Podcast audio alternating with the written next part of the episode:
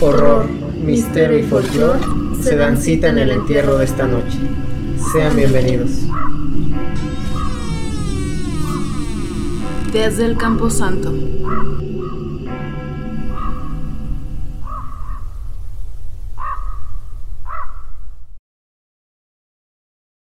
Re bienvenidos sean todos ustedes a un episodio nuevo de este intento de podcast fallido llamado Desde el Campo Santo. Eh, como siempre me acompaña nuestra queridísima Ente. ¿Cómo estás? Aquí muy feliz, ya con mi chelita, lista para escuchar el programa. Me, me alegra que estés contenta, ¿no? que, que esa vitalidad, caramba, esa jocosidad.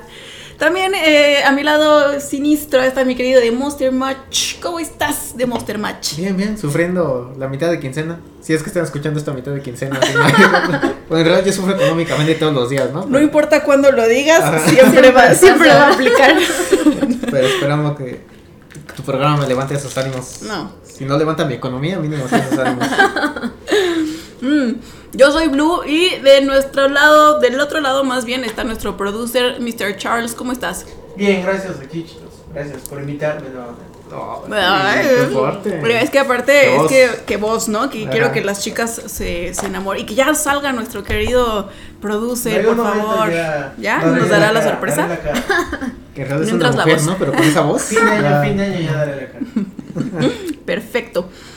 Y pues bueno, eh, antes de comenzar de lleno, por favor de Monster Mash, los saludos. Ah, sí, un saludo para Eric MA, que nos dejó un mensajito ahí de apoyo muy grato, nos gustó mucho. De verdad, gracias por tus palabras. Bueno, por habernos escrito eso. Nos Sí, anima nos- siempre, ¿no? Nos apoya demasiado anímicamente para seguir con esto. Porque como todos sabemos, somos, ¿cómo dices tú? ¿Un Ineptos. podcast?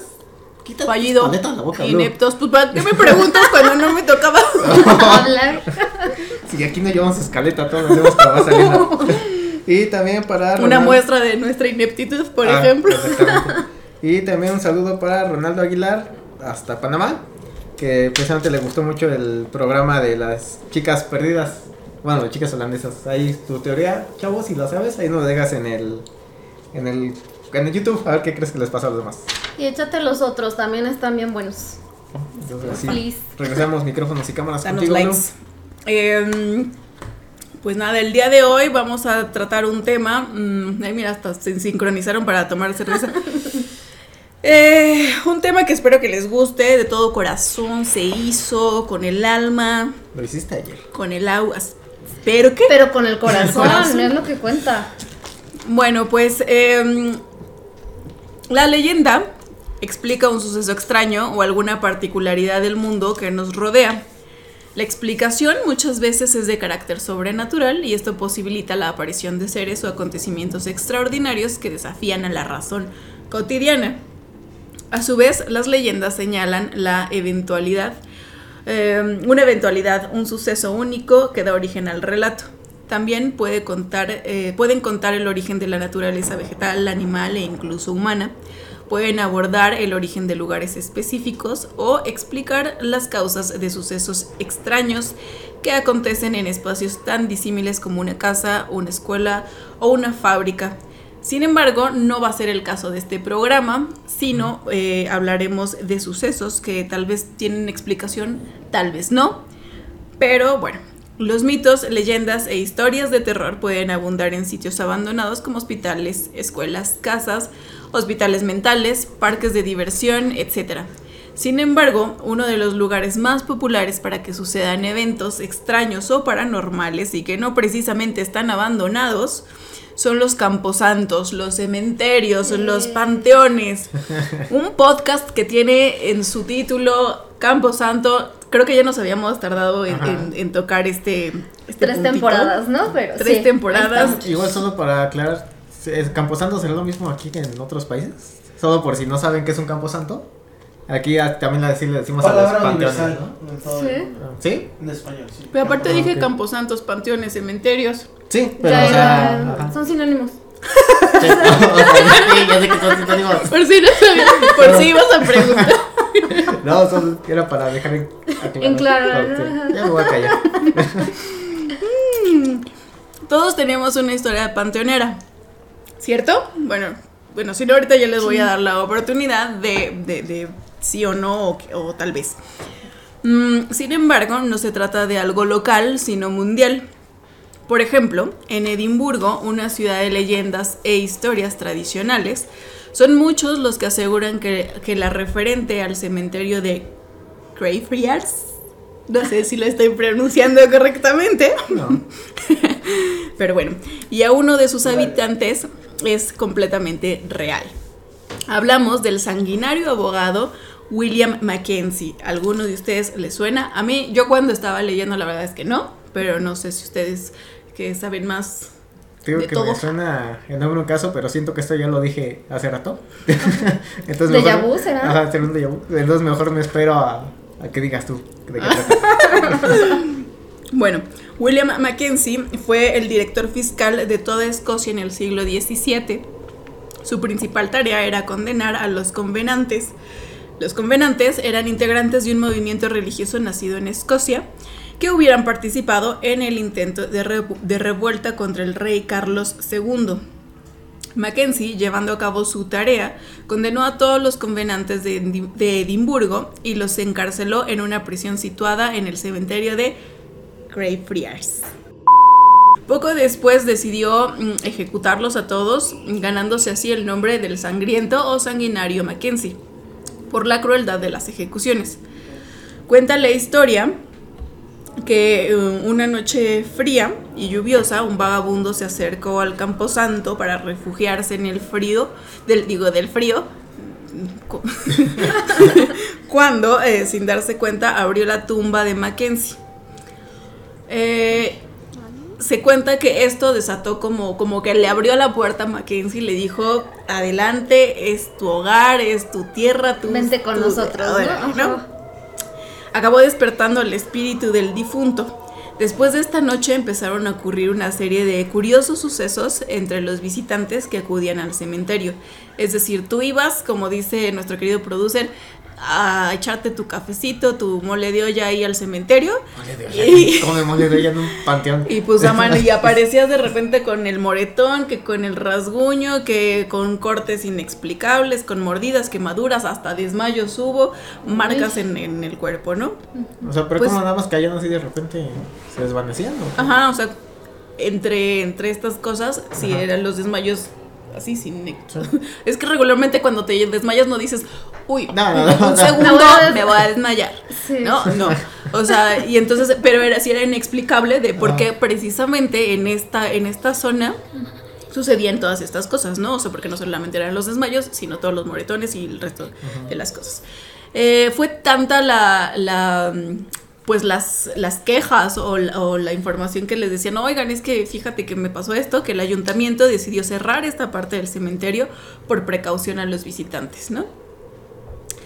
Este es uno de los, de los camposantos, o salud, Charles, de, de los cementerios mucho más, este, pues comentados o, o famosos. Uno. Pues eh, claramente Edimburgo o este cementerio pues es uno de los más encantados y famosos donde hay una aparición de alguna energía o, de, o muchos dicen que de Mackenzie, ¿no? Otro de, de los lugares son las catacumbas de París, que son de las más conocidas a nivel mundial, ¿no? Digo, nunca he ido y... Fotitos, no, fotitos, sí. pero pues ahí están. Pues según dicen que siguen sin explorar todas, ¿no? Las catacumbas. No, es que hay varios derrumbes o partes que ya no están como tan estables y entonces por eso no los dejan pasar. O sea, porque dicen que se les puede venir abajo y se quedan encerrados y por eso. Y aparte como si son, o sea, de túneles muy largos, muy amplios, no se tiene conocimiento de todos. Sí. O sea, no tienen un mapa preciso de, de- de todas las ubicaciones. Entonces, pues sí es, yo creo que fácil perderse ahí, ¿no? Sí. Pues por eso mismo que comentan, yo creo que mm, en ellas popularmente conocidas como el cementerio embrujado de la ciudad, los turistas más valientes pueden contemplar centenas de huesos y calaveras que se encuentran en ella, apilados unos encima de otros, mostrando pues la muerte, ¿no? Y también eh, comentan o, o ha habido como comentarios de que se escuchan cosas, de que de repente el frío, de que de repente sienten algo, o sea, sí, también hay, Pues hay es que, alguna... a fin de cuentas está rodeado de muertos, ¿no? O sea, son puros huesos, De- pero pues de sabes que esqueletos de- pertenecían a alguien, ¿no? Y que son de siglos No, aparte dicen que el olor es un olor muy, muy particular y muy penetrante. O sea, que no cualquiera como que lo tolera, por lo mismo. Ujú. Sí, me imagino. Otro de los lugares es Burslem, Inglaterra, en, en- es otro camposanto en el que se encuentra enterrada una de las brujas más conocidas de todos los tiempos, llamada Molly, Molly Leaf. Monividente. Monividente Molly, Molly con L. Ah. Cuenta la leyenda que esta joven fue acusada de brujería después de que tuviera lugar una serie de acontecimientos extraños a su alrededor. Pues ya saben, ¿no? Que antes era como de mm, eh, cualquier cosa ya eres bruja, ¿no? Sí. Pues eh, cuenta que fue el párro- párroco del pueblo el que en cierto momento confesó que había desarrollado algunas dolencias después de cruzarse con un pájaro negro que la propia Molly poseía. Para comprobarlo, una noche fue a su campaña acompañado de algunos vecinos y cuando abrieron la puerta encontraron a Molly sentada con un pájaro en su regazo. Ah, bueno, eso ya. Puede ser un, una- un- una- un pichón, ¿no? una paloma y cualquiera, y pero bueno. Pero también la circunstancia, ¿no? El que la están acusando porque precisamente fue un ave la que se cruzó y cuando llega precisamente tiene un ave. Sí es como, no estoy diciendo que haya sido bruja, pero sí es como, Mucha como coincidencia. que todo se acomoda, ¿no? Ajá. Sí, sí.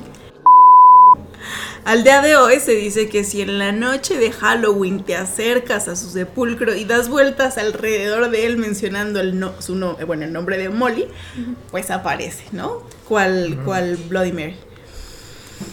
Em, Pues hasta de ahí podría haber surgido la leyenda, ¿no? O sea, ya después se fue tergiversando y... hasta, hasta el espejo, ¿no? Ajá. O Luego la vela. Candyman, que ya va a salir la película y yo la quiero ver. Pequeño promo, lo hacemos contigo.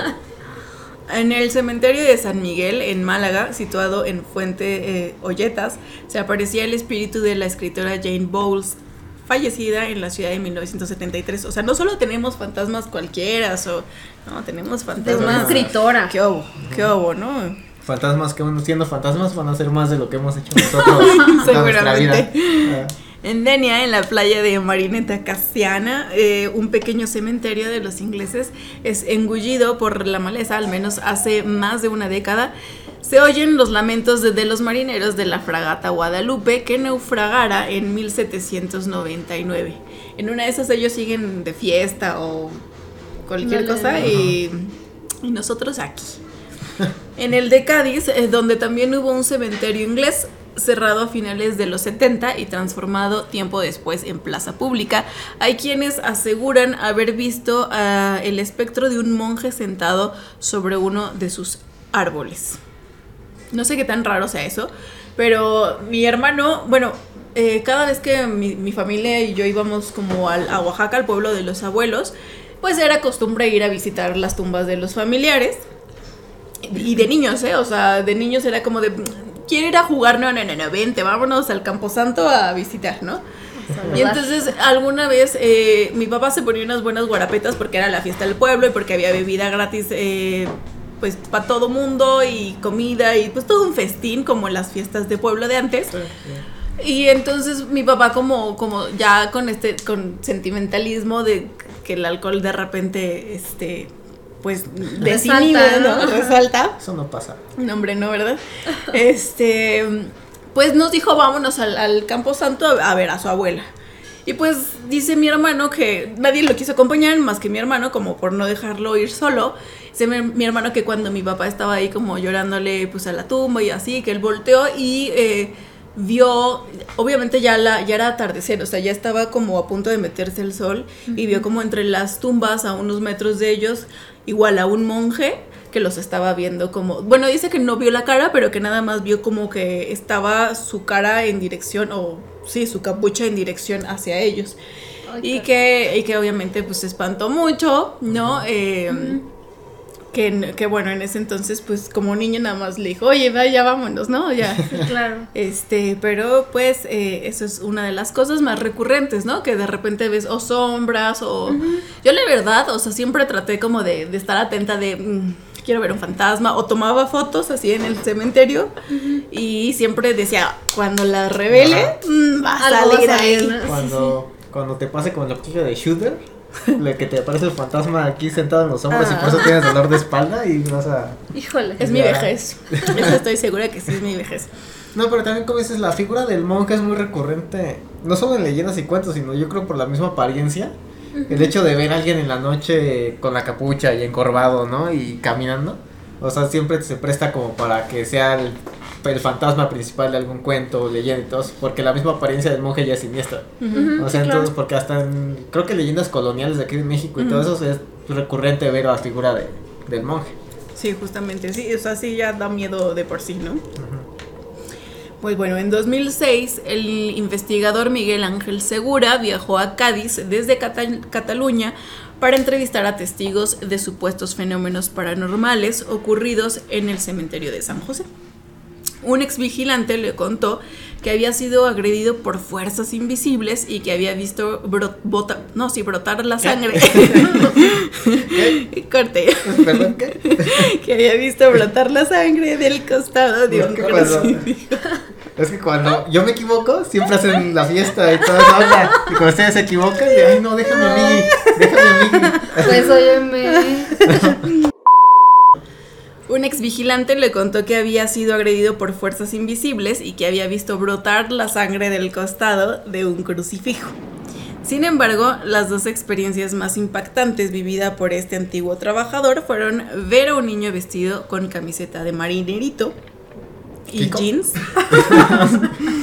no, Pensé también en que. Chico del peda? chavo del 8. ¿Qué referencias tan Es que aparte, ¿por qué, por qué Kiko aparecería en un panteón? Porque tiene un traje de marinerito.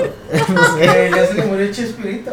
Ok. Bueno, y, y también comentó el, el- el trabajador oír la voz clara de su propio primo fallecido. Pues cuenta que era un día como otro cualquiera, pero al final, al finalizar de su jornada, eh, se le quedaría grabado para siempre al vigilante que, pues igual vio a, a un niño y que le hacía señas con la mano. Fue tras de él pensando que quizá había ocurrido algo, pero el pequeño se metió eh, por un pasillo y no pudo encontrarlo. En cambio, eh, algo le dejó helado, la imagen del infante en la fotografía de la lápida. ¿No? O sea, también creo que la, la aparición de niños también es recurrente, porque en otra, otra de las leyendas eh, locales, bueno, ya de México, cuenta que eh, igual una señora que vendía flores afuera de, de uno de los camposantos eh, llevó a su niño, ¿no? De repente lo tenía que llevar y el niño ya estaba muy habituado a las, a la- pues sí, ¿no? A, a jugar solito entre las tumbas, entre, el- pues sí, en- entre estas cosas. Y eh, que de repente vio como llegó una familia, papás y un niñito más o menos de su edad. Y entonces eh, el niñito se le acercó, bueno, se empezaron a acercar, ya sabes, cuando empiezan, cuando eres niño, así como que te empiezas a acercar de, hola amigo, sí. Entonces sucedió esto y empezaron a compartir juguetes y "Ni- mira mi juguete, mira el mío, que no sé qué. Entonces, eh, al final, eh, el niñito que iba con su familia se echó a correr de, ah, ya me voy, ¿no? Y se echa, se echa a correr. Y, y entonces el niño se quedó con los juguetitos del, del otro chavito. Y entonces, eh, pues pasa un breve lapso de tiempo cuando, cuando la, la señora lo ve y le dice, oye, ¿por qué te estás llevando los, los o por qué tienes los juguetes de mi hijo, no? Entonces el niño se espanta y se va corriendo con su mamá. Entonces como que sale, ven que el carro de, de esta familia va saliendo y el niño se esconde por temor a que dijeran, no, pues es que este Se los está robando o ajá, algo no, me, ya me lo robé y así. Y entonces se esconde y, le, y a la mamá dice, ¿qué pasó? No, pues es que eh, se da cuenta como que la mamá, la mamá del, del chavito que salió corriendo, le dice, oye, este, ¿sabes qué? Ten, ten el juguete, si te lo dio mi hijo fue por algo. Y ya, entonces el niño se asoma y ve que en el carro pues no había, no estaba su cuate. Entonces eh, el niño evidentemente ya estaba difunto y había jugado con, pues, con el chavito, ¿no? Wow. Sí, esa, como que también es recurrente esta aparición de los, de los niños. De hecho, creo que hay una tumba famosa de, de que se en un en un camposanto de México, o cre- creo que sí, de México, aparece a casi a todo mundo o a muchas personas una niñita. Y entonces que la En tumba, a tal vez, y que la, Dolores, que la, Dolores. Tumba de la niña está llena de, de juguetes y de, Ah, y de cositas, como porque todo el mundo va y le dice, oye, te me pareciste, te, te Te dejo, dejo. un dulcecito, te dejo un muñequito y ¿Fue entonces de aquí que está. fue Facundo alguna vez? ¿O en Mm, algún programa? No, fue otro. No, fue otro. Dolores aparece también la niña. Bueno. Ujú, es, te digo que la figura de, de los infantes... Las flores de los niños siempre. Siempre hay una historia, ¿no? En cada Sí. panteón de, de- de un infante que se aparece. E incluso los, los angelitos que son como Claro. las escu- ¿cómo se llaman? Las esculturas em, de Monster Mash, por favor, sálvame. ¿Cuáles esculturas? ¿Estatuas? De los angelitos que están en todos los panteones. Las estatuas, las esculturas, Sí, vaya. ajá. Bueno, pero tienen un nombre específico como la, la- bueno. No, sí desconozco. Pero. Eh, bueno, eh, continuando, en otra ocasión el vigilante oyó la voz de su primo fallecido. Le llamaba por su nombre. El hombre siguió el sonido de la voz que le condujo hasta donde su pariente pues estaba enterrado, ¿no? O sea, yo creo que trabajar en un camposanto ya sabes a lo que vas, ya sabes a lo que le tiras y que en algún momento si no va a haber como alguien que se meta o que quiera como jugarte la broma, pues va a haber sucesos que no te vas a poder explicar, ¿no? claro. Sí, pero aparte no sé, siento que estas experiencias pasan, pero cuando no, no, no vas a buscarlos, sino cuando nada más vas a ir porque como que he tenido varios amigos o conocidos o he escuchado relatos que dicen, sí, yo me voy a meter al panteón con la intención de encontrar algo y salen como si nada porque no encontraron nada. En cambio, la gente que nada más va a visitar a su familiar, que toma fotos o algo así, es la que suele ver ahí alguna aparición en la foto o psicofonía, algo así. O sea, como que siento que pasa más cuando tú nada más vas porque sí, a que si vas a provocar o, o algo así. Que de hecho cuando van a provocar es más como estos escépticos, ¿no? Que dicen, ah, yo voy a probar que no es cierto. Y como no pasa nada, y pues obviamente pues a lo mejor no pasa nada, pero pues... Digo, yo siempre he visto que le pasa más a los que sí van como con la intención de respetar y todo eso, onda, no con la intención de, de retar. Pues ya en territorio mexa, en el Panteón de San Isidro, en la alcaldía Azcapotzalco, aquí nuestro querido de En la Monster de Match. México. De hecho, hasta lo había apuntado aquí en mi libretita para que no se me olvidara ese tema, pero sí, te escucho. Ujú, ujú. Ajá. De hecho, de hecho, eh, alguna vez que llegué a ir a casa de a prepandemia de, del de Monster Match, me dijo, vas a pasar por el por el cementerio. ¿Es el mismo? Sí. Ah, El cementerio tiene una imagen bastante Sí. fuerte, bastante tétrica. eh, Ah, el mío. Sí. Ah, no, el que está por mi casa. Ah, yo Sí. pensé que decías el otro de San Ah, ¿no es el mismo? No, no es el mismo. la Oh, dice, no, que "Ah, a sí". lo mejor, pero estamos, las grabaciones se hacen en un departamento abandonado, justamente para darle más Ajá. fuerza Sí. a estos temas que Ujú. tratamos. No es lo que tratas. Pues sí, entonces, eh, bueno, regresando, al- ahorita nos cuentas lo, de- lo del panteón cerca de tu casa. En el panteón de San Isidro, en la alcaldía de Azcapotzalco, se ha visto a un espectro de apariencia femenina, totalmente de blanco, rondar por las tumbas, llorando y, y desaparecer pues de la nada, ¿no? O sea, creo que también la llorona, Xtabay, o, o como quieran llamarlo, Sí. pues este Banshee en Estados Unidos, creo que también es muy recurrente, ¿no? O niñas o, o- o mujeres de blanco con pelo negro oscuro, bueno, negro oscuro. negro Sí. lacio, largo, descuidado. Ese es el, el negro 15, ¿no? En vez del negro 4. Acá, castaño cobrizo. bueno, existen historias de gente que relata que van tras ella y los conduce a la lápida donde está grabado su nombre. ¿Cuál es? No lo sé, porque seguramente me lo ibas a preguntar. No lo sé, la llorona. Pero las apariciones no solamente ocurren dentro del camposanto, sino fuera de él. También es como muy En las periferias. ¿eh? ¿no? Muchos relatos de taxistas aseguran que mm, eh, en Avenida San Isidro han, han llevado a una joven en la noche justo frente a las puertas de, de la morada de los muertos. Y entonces ahí ruega que se le espere porque va a pedir dinero a sus padres para pagar y al dirigir sus pasos a la puerta del cementerio pues se desvanece, ¿no? Des- desaparece.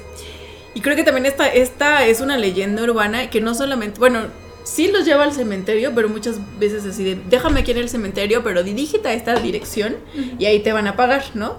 Ah, sí. ¿No? Y entonces ya cuando va el otro día el taxista o, la- o la persona que la haya llevado, así de, oiga, es que una chica me, me pidió, e incluso creo que ya no es una chica, ¿no? Sino como un, un charro, un señor, una viejita, siempre hay alguien que va y les dice, pero te van a pagar este, en tal dirección y cuando llegan a tal dirección, pues, ¿cuál, no? Ya murió.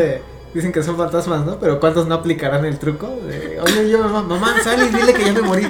Y ahí va la mamá, ¿qué cree que mi hija ya se murió? ¿Por qué vas a aplicar eso? No, Hay, hay cada gente, hay cada gente que yo creo que si alguien la, la pudo haber aplicado. Chicos, les quiero mencionar, esto ya lo habíamos dicho, ¿eh? ¿Sí? De vu otra vez, pero sí. Ya se había dicho. Sí, de hecho hicimos un chiste con Blue. Con, Sí. ah, Ay, soy la única que no recuerdo. la edad, la edad. Pero sí, entonces ya terminaste con el tema de San Isidro, ¿verdad? Es que ahí en- quienes viven en mi preciado Azcarroxalco, en Azcapotzalco, saludos para todos los quintololos. Nada, que tiene la Este- Ciudad de México. Ahí este, la leyenda principal que se cuenta sobre el Panteón San Isidro es la de una niña que ha provocado varios choques en la avenida. Que varios automovilistas, ya sea de carro particular, pero principalmente taxistas o cosas así, este, mencionan que hay una niña que se cruza corriendo en la calle. O sea, una niña pequeña, igual la típica vestimenta blanca, como dices. Y que esa niña es la que ha ocasionado varios choques por ahí. Esa es la leyenda principal que se cuenta ahí en el panteón de, de San Isidro. Wow. Pero como dice, también tiene que ver con niños y todo esto. Y la típica imagen, como todos lo imaginamos, ¿no? Gracias al cine japonés, que es el cabello largo, negro, eh, la bata blanca, todo eso. Negro oscuro. Negro la oscuro. película del aro o lo de la Ajá. maldición, ¿no? Sí. Claro. Ya todos como te haces arraigar esa imagen, pero sí esa, la leyenda de la niña es como que la más famosilla ahí de, del Panteón San Isidro. Ahora cuéntanos un poco del mural que hay eh, en el panteón de, de Portucas. ¿Cómo se Ah, llama el panteón de el Portucas? panteón es el, ay, no sé si se dicen direcciones. Pero ¿cómo se llama? ¿Cómo Ah, se es llama el... el- panteón? Sí, es el panteón de Santa Cruz. Ah, ahí Este- nomás, hasta ahí. que mm, no tiene tantas leyendas, pero ahí la particularidad es que tiene poco, no, no tiene poco, ya tiene unos años. Lo pintaron, ya ven que por lo general cuando algún grafitero ve una pared de un color, ahí va y luego luego ve su pinta, ¿no? Y su marca y toda esa onda. Entonces decidieron más bien en vez de pintarlo de un solo color, hacer un mural. Pero el mural está muy muy chido, a mí me gusta mucho, porque el mural cuando entras al panteón es un arco. Está alrededor están pintadas pero varias brujas, la leyenda de las brujas.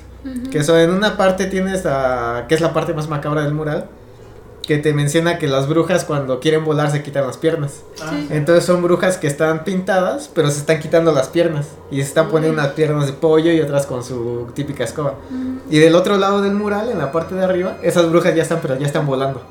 Que Entonces está en muy forma padre. de bolas de fuego en la mayoría de los... Muchos, Ujú. bueno, yo antes vivía cerca de un panteón ahí por el centro de Tlalpan, una alcaldía de la Ciudad de México, donde comentaba el, no sé, pues, el- vaya, que cuida el cementerio, el panteón, comentaba que en la noche, a cierta hora, como 2, 3 de la mañana, comenzaba a haber bolas de fuego que bajaban directo a ciertas lápidas del Sí. panteón.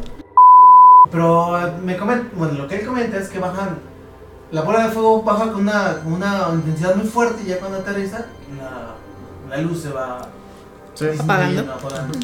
De hecho, no recuerdo bien, pero no sé si en el mural también vienen las bolas de fuego. Voy a ver y le, si puedo, si no me pasa nada, si me dejan los vecinos, le voy a tomar las fotos ahí a la...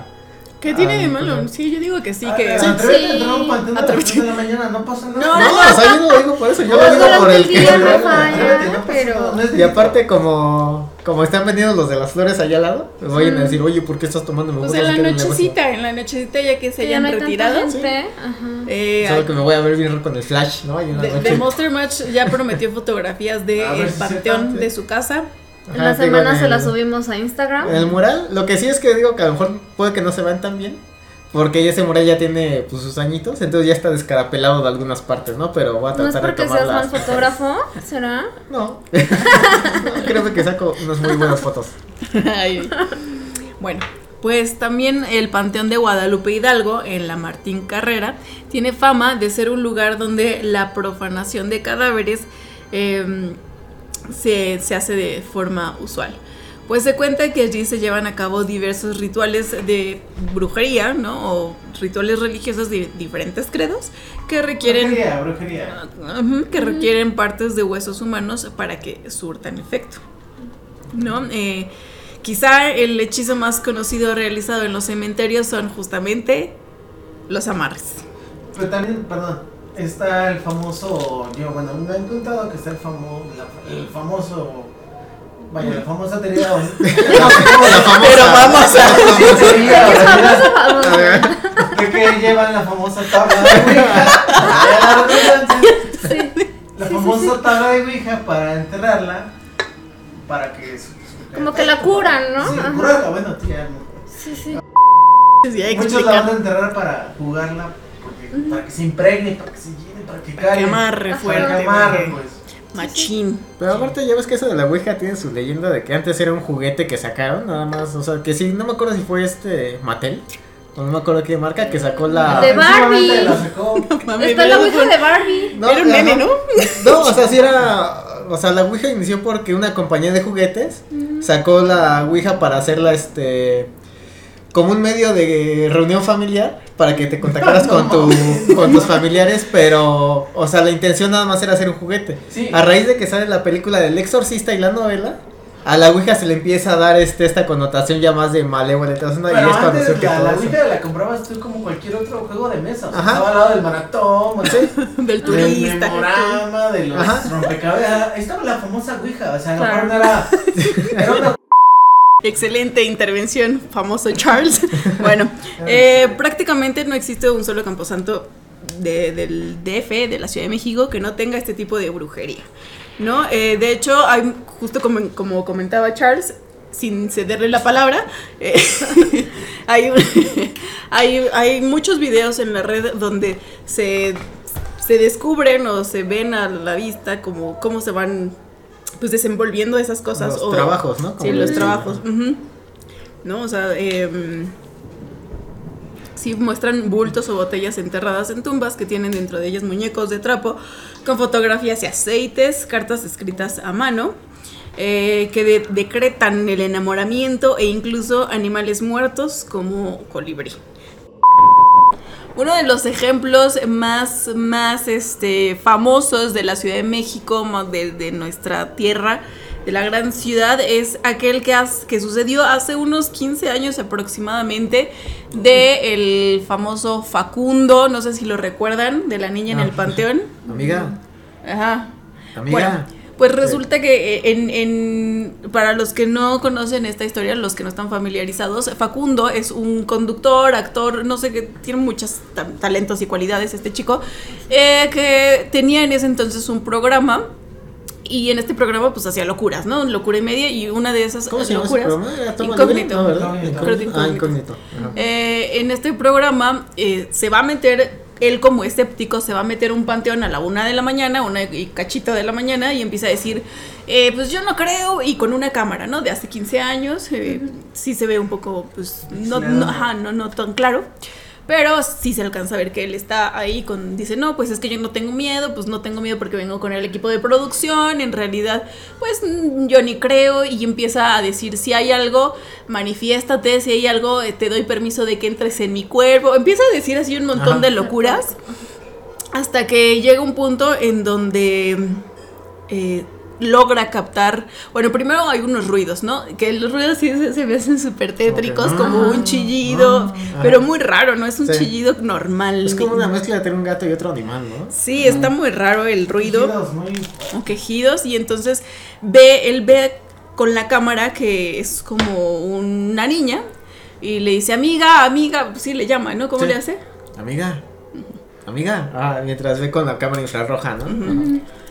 Y ya, eh, pues la bueno. niña estaba como de espaldas, ¿no? De espaldas como llorándole en una, llorando a una Ajá. tumba, ¿no? De, me parece que hincada, un poco, un poco hincada. Está, ya está como que sentada. Como sentadilla, ajá.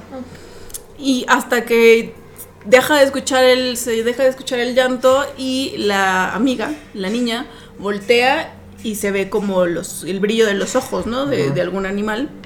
O algo así, o sea, como si fuera algún animal con, con su brillo, su- el reflector, o cómo se llama este efecto. Reflejo, Reflectando, ¿no? eh, bueno, El- Ajá. como el brillo de los ojos en la Sí, cámara. como cuando a un perro o un gato le das Ajá. con la lámpara en la oscuridad y sus ojos se ven así que Sí, brillan. sí. Ajá. Entonces ahí es cuando ya se le da pelos a todo el mundo y se salen corriendo. No, nada más iba Facundo, ¿no? Iba él solo grabando eso. La Mm. producción lo estaba esperando a lo afuera, mejor, según yo. ajá. a lo mejor, ujú. Que según yo, Ajá. bueno, no según yo, sino más bien según Facundo, lo escuché en el, uno de mis podcasts favoritos, que es La Mm. Cotorrisa. Este. Sí, también de los míos. mencionan que uh, cuando invitaron a Facundo, ahí Facundo reveló que la mayoría de bromas que él hacía, o todas las bromas que él hacía, eran Armadas. Ajá, eran armadas, o sea, ya estaban actuadas, ajá. Pero él dice, y sigue siendo hasta hoy en día, que la única que no ha sido actuada ni nada y que no le siguen encontrar explicación es a esta Esa. niña. Porque la de la producción, los de la producción también dijeron, no, güey, la neta, nosotros no te, no pusimos una niña ahí ni nada. Y Facundo dijo, la acabo de ver, pero hasta el momento, hasta hoy en día Facundo dice que ese video igual no fue ni planeado ni nada. Entonces sí estamos hablando ahí como que de algo que sí. Ese video lo pueden encontrar en Sí, YouTube. claro. público. Sí, tiene cua- dura cuatro minutos. eh, Que le pongan Facundo Niña del Panteón. Niña Ajá, y ahí fantasma. sale. Ajá. Sí, de hecho, eh, yo en algún momento también recién había pasado esto y Facundo contó que, que se sentía muy mal, ¿no? Después de, después de, este, de esta aparición, de este susto, y que llamó a Juan Ramón Sáenz para, para que, que en paz descanse, con todos mis respetos y admiración todavía, para que eh, fuera a hacerle una curación, una limpia y que ya después de eso se sintió mucho mejor, pero que en realidad pues sí, sí es muy genuino, en realidad sí, sí se ve, ¿no? Pasa que aquí en México el tema del paranormal, no sé si en otros países del continente, pero aquí en México fuertemente, por el tema que hayamos tratado de la santería, mm, las, cre- las múltiples cre- creencias perdón, que hay sobre lo paranormal, México es un país donde el tema paranormal es, es una- un tema que da y nunca va a terminar, siempre vas a encontrar, ya sea en panteones, en casas abandonadas, etcétera, etcétera. Sí, claro, ¿no? Y también eh, justo hablando de Juan Ramón, eh, en, una, en una de las ocasiones cuando aún vivía y tenía su programa, conducía su programa La Mano Peluda por radio, eh, habló, habló un señor y le contó que también fue a un panteón a visitar a un amigo de su hija para, pues, para pintar su tumba, para ir a hacerle unos arreglitos y que se encontró una chica. El, el señor iba solo, ¿no? Y se encontró una chica y la chica pues así como muy, pues muy descuidada, pobre, sus pantalones, o sea, se veía como incluso con hambre, ¿no? Y entonces él le dijo, eh, pues permíteme, déjame invitarte unos tacos, un refresquito. Y pues la chica le dijo, sí, sí, sí. Entonces llega la hija del señor y pues, eh, de hecho el señor cuenta que platicó con ella, ¿no? O sea, porque la chica le decía, ¿viene a ver a algún familiar? No, es un amigo de mi hija. Y viene a ver a algún familiar, no, es un amigo de mi hija. Y, y como que la chica, pues sí, ¿no? Era, era extraño, pero pues el señor muy amable, muy gentil, muy caballeroso, pues siguió la conversación y entonces hasta que comieron un poco juntos. Y resulta que ya cuando casi se iban, ya había llegado la, la hija del señor, eh, ya no, ah, le preguntó su nombre de, eh, ¿cómo te llamas? Yo soy fulanita, ¿y usted? No, pues yo me llamo fulanito. Ah, ok. Y entonces al señor, ya, les digo, ya casi se iban, regresa porque se acuerda que se le había olvidado una pala o alguna cosa, no una pala, sino algún instrumento, y encuentra ese instrumento en una, en una lápida.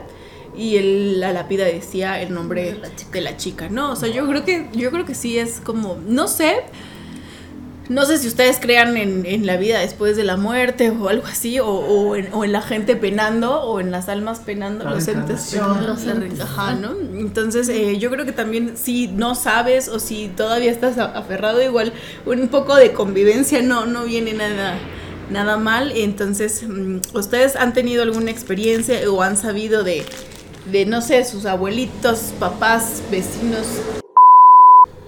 Eh, por mi parte no, pero cuando nosotros, ah, bueno, a mis hermanos y a mí nos llevaban al panteón a visitar a mi abuelo, mi mamá siempre nos comentaba que al llegar tenías que persignarte y de igual manera al salir. Esto para no llevarte algún mente, alguna mala vibra. Llévate a ti o- misma. Ajá, sí, justamente.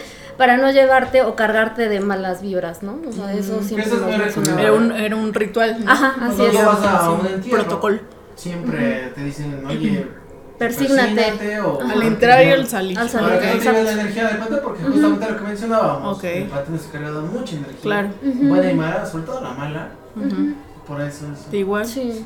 ¿Tú de Monster Mash tienes alguna experiencia? Digo, aparte de. Este, más que experiencias son como anécdotas, porque yo no las he vivido. Pero no recuerdo si este, si este tema ya lo traté o no. Sí, y si no lo traté, seguramente lo voy a seguir diciendo en futuros programas. Pero cuando mencionabas lo de los niños, aquí lo apunté también. Cuando mencionabas lo de los niños, Ni Este. apunta nada, nada más está ¿Cómo no? hacia ¿Cómo la- no? Es, lo invento al mismo tiempo que hablo. Este, te digo, no es algo que me pasó a mí, sino algo que me han contado. Me acuerdo que cuando era más pequeño, hicimos unas vacaciones a Veracruz. Ujú. Y mi, en ese entonces fuimos con mi familia, mi prima y mi hermana. Nosotros tres teníamos como 7, 8 años. O sea, recalco la edad porque lo que sigue adelante. Entonces éramos los más jóvenes de los que fueron. Pues sí, éramos los niños, ¿no? Junto con, junto con nosotros fue otra familia, pero con ellos también iban varios chavos. Entre yo, yo les calculo en ese entonces como unos 15, 18 años. Que cuando eres niño tú a todos los ves como de 30, ¿no? Pero, pero yo los calculaba como de entre 15 y 18 años porque iban como que en un plan de desmadre. Eh, pero la particularidad es que todos llegaron juntos, eran como unos 10 más o menos. Pero nos habían comentado que se había quedado una de sus amigas. Una su amiga ya estaba embarazada, bueno, más bien ya era mamá, acaba de tener a su hijo, como de 2, 3 años su, su niño. Pero ella le dijo, como no los alcanzó, dijeron, ¿sabes qué? Nosotros nos vamos por nuestra parte, tú tomas este camión y vas a llegar a tal pueblo, allá en el pueblo tomas otro camión y ya vas a llegar a la casa donde vamos a estar. Cabe resaltar que donde estábamos era un pueblito, o sea, donde no, no había ni luz ni nada de esa onda, todo era todavía con velas, ¿no? Y todo esto. En esa madrugada, la estaban esperando y pues no llegaba, no llegaba, se hizo de noche, no llegó, la subieron en la madrugada, pero tampoco llegaba, era así como, no, pues yo creo que ya no llegó hoy. Porque aparte decían, pues trae a su niño en brazos, o sea, no se va a arriesgar a venir aquí de madrugada. Yo creo que ya va a llegar hasta mañana en la mañana o en la tarde. Ya vamos todos a dormir. Pero ¿cuál es la sorpresa? Que a la mañana siguiente la chava ya estaba dormida junto con ellos, con el niño.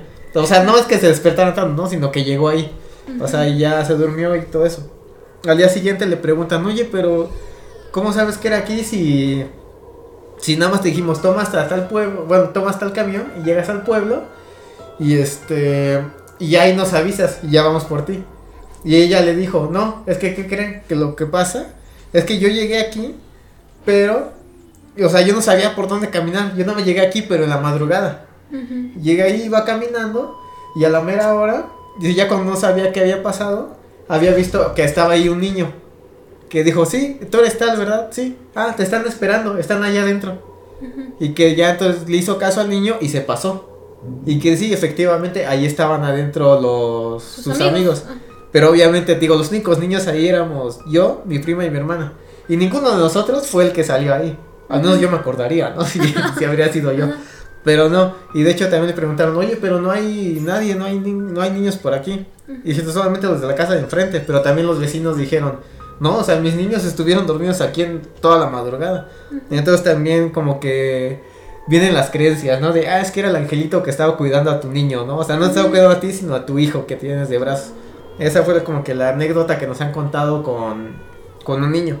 Y en cuanto a panteones, está el de mi casa, el que te digo, voy a tratar de tomar esas fotos de las brujas. Pero ahí, Que se vea. que se vea. este, digo, espero que sí. Este, las. Y porque yo vivo cerca de ese panteón, pero como una cuadra y media. Pero- para. Ajá, tener- no, pero a lo que voy es esto. O sea, a mí nada más, pero obviamente, pues como yo vivo una cuadra y media, no, me ha- no he visto nada. Si acaso nada más en las noches paso y me quedo así en la reja viendo un ratito a ver qué pasa. Pero pues yo nunca he visto nada. Pero la gente que vive al lado del panteón, porque si está el panteón, eso, aquí está el panteón, luego están las casas de los vecinos, y los que viven en el segundo o tercer piso sí alcanzan a ver dentro del panteón. Ellos solamente nos han contado que en las noches sí se ven como fuegos, como lucecitas así del piso y todo eso. Sí, Que sí. hoy te dicen que a lo mejor son fantasmas, son brujas y todo. Que ya algunos ya más lógicos explican que son todas esas reacciones químicas, ¿no? De los cadáveres, todo lo que exhala y todo esto. Pero eso es como que a lo que um, yo he escuchado más cercano que pasa en panteones y en cuanto al fantasma de, de los niños. Ujú. Ah, Pues sí, también interesante. Pues no sé si alguien más quiere agregar algo.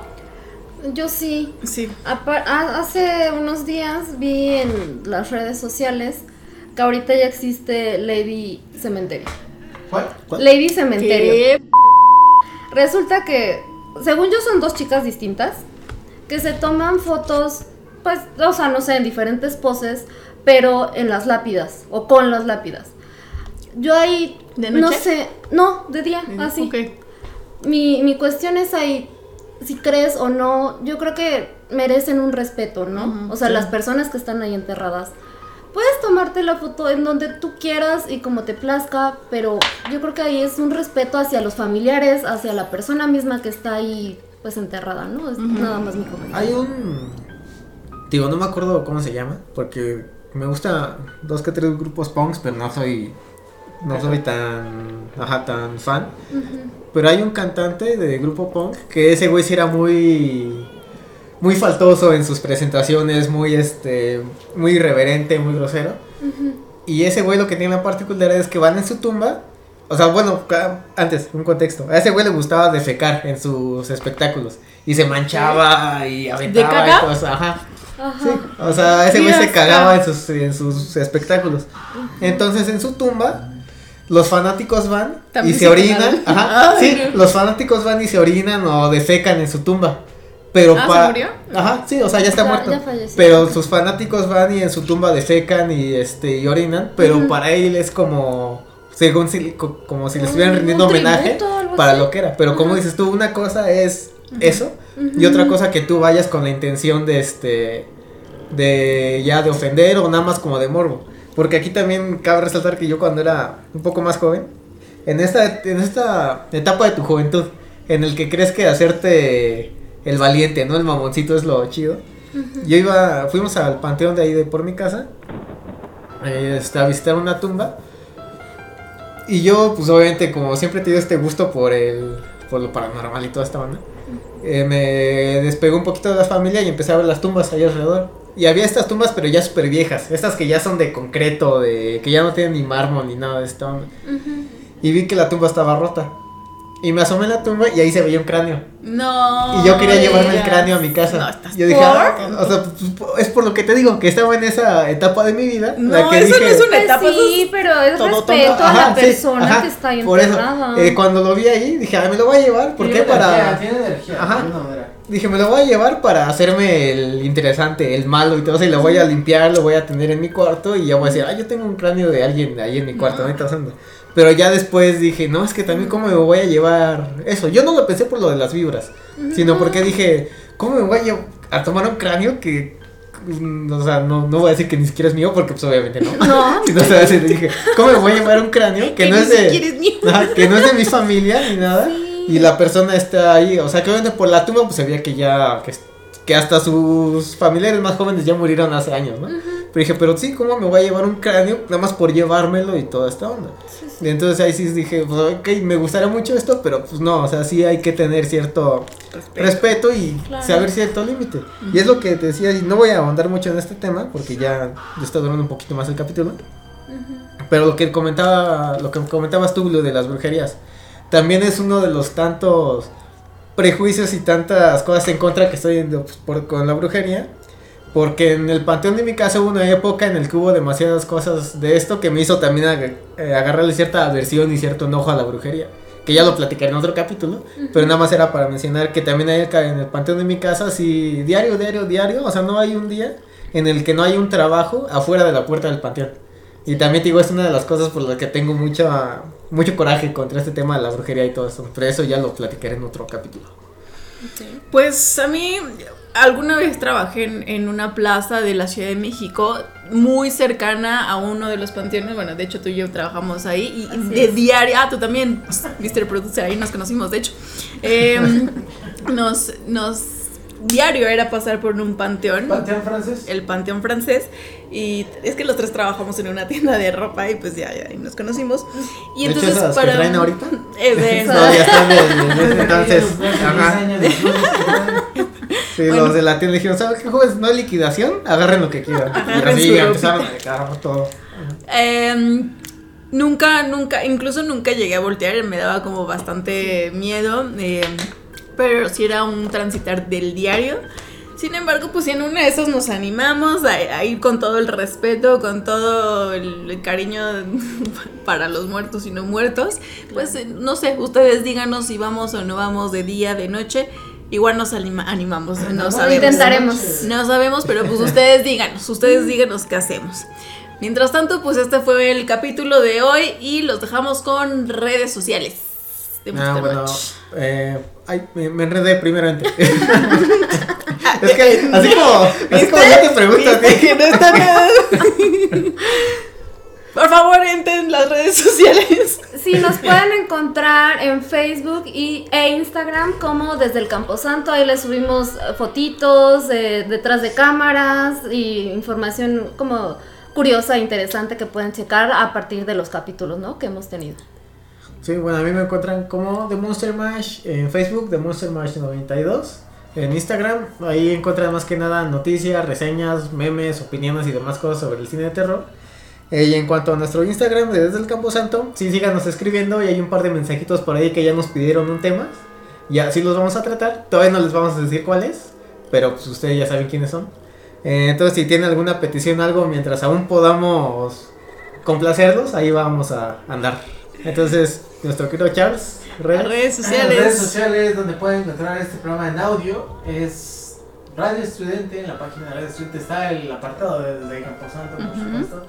Todos los podcasts, Ujú. Amazon Prime, bueno, Amazon Music, perdón, Spotify, iTunes Apple, estamos en iBox. Todas las plataformas de podcast, bueno, casi todas las plataformas de podcast, por ahí ya les pidieron Otra que no tenemos. otra que no tenemos, pero creo que estamos... Pero Deezer, Spotify, Deezer, toda, eh, toda, YouTube, toda. No, no se olviden de YouTube. YouTube. eh. Están en dos canales de YouTube. Están en Ah, claro. Camposanto y en Estudiante TV. También Claro, estamos también, ahí estamos. Los, los podcasts, bueno, los programas, los videos de este programa. Y también no olviden seguirnos en YouTube. No, nos hacen falta como 100 mil seguidores para que nos den nuestra primera placa. Pero ahí échenos la mano. Por favor. Este, también, like. sí, denle like. Y no se olviden que cada viernes hay un capítulo nuevo de Desde el Campo Santo. En punto de las 7 pm tenemos una cita, todos nosotros y ustedes, con todo el amor y todo el cariño. De Monster Mash, haz lo tuyo. Me voy a despedir diciendo manténganse horrorizados, pero también quiero apagar el micrófono que me acabo de dar cuenta que se apaga así.